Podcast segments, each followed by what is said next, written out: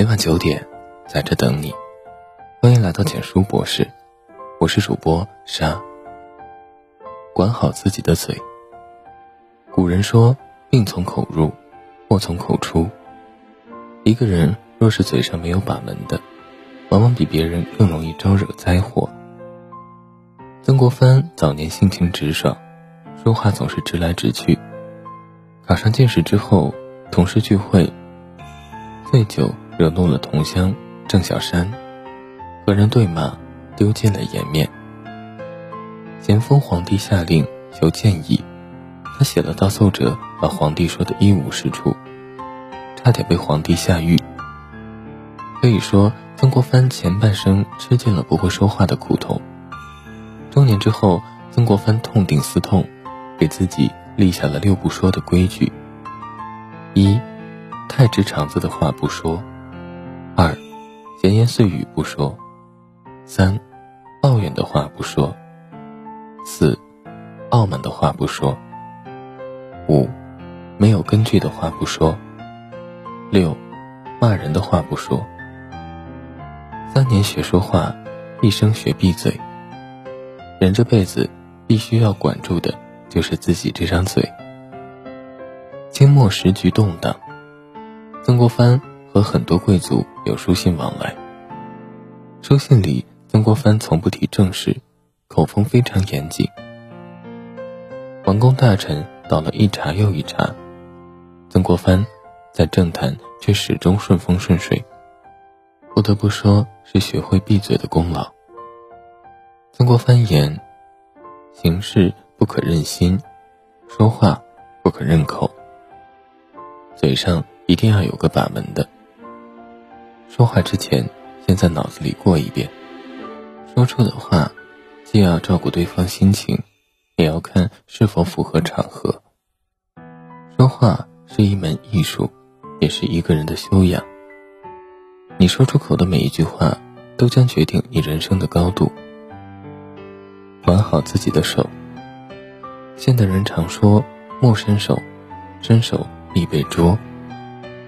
人生世间，总是有各种诱惑、各种欲望，一不留神，很容易管不住自己的手，拿一些本不该属于自己的东西。世间万物都有自己的代价，那些不义之财，都是人生的陷坑，一旦陷入。再难脱身。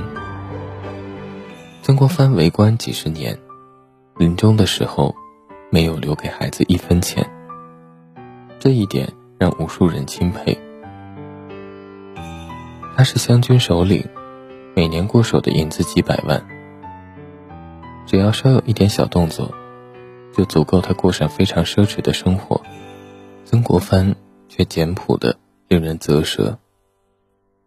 不穿绫罗绸缎，衣服鞋子都是妻子手工制作，吃饭只吃一个菜，因为担心折服。家里没有丫鬟，一切生活都由自己动手。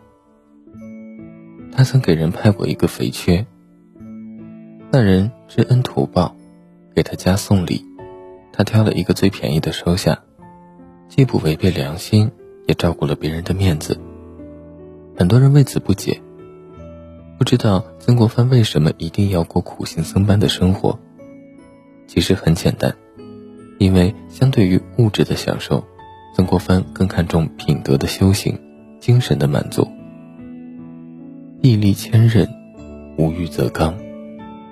一个人只要欲望小，就能拒绝掉这个世界上大部分不公平的要求；只要不是被欲望拿捏，就能收获世界上最珍贵的自由。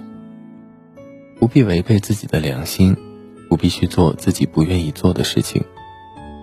正是因为没有太多的欲望，曾国藩才能凡事遵从内心，不改初衷。管好自己手，管好自己的欲望，一个人才能活得潇洒从容、自在洒脱。管好自己的心。曾国藩早年甚是浮躁。在家里一刻也坐不住，总是去街上喝酒打牌凑热闹。道光二十二年十月二十四二十五日两天，京城刮起大风，曾国藩仍然无事出门。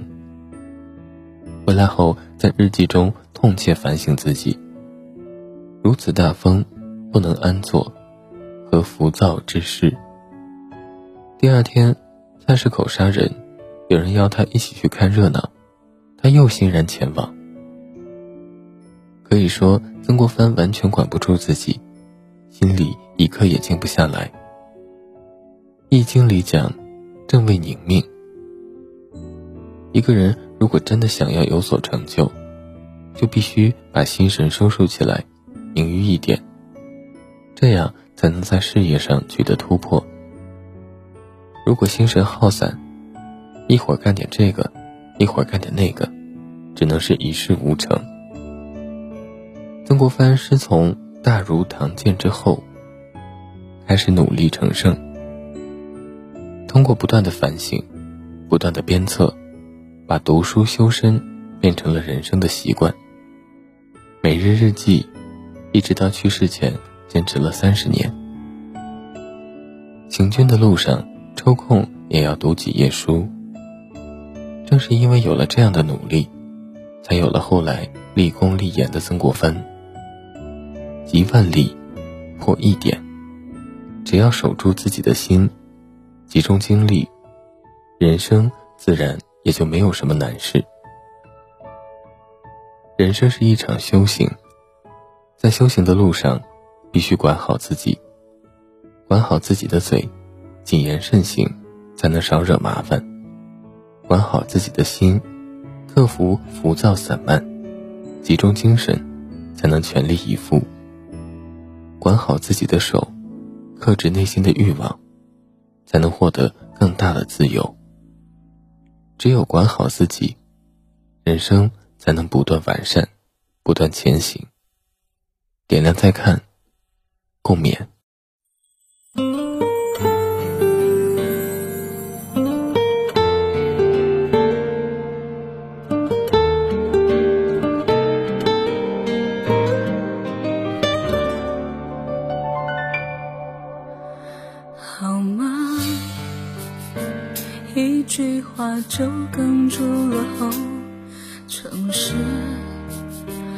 当北京的海市蜃楼，我们像分隔着一整个宇宙，再见都化作乌有。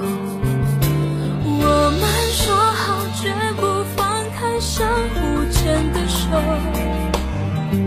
可现实说光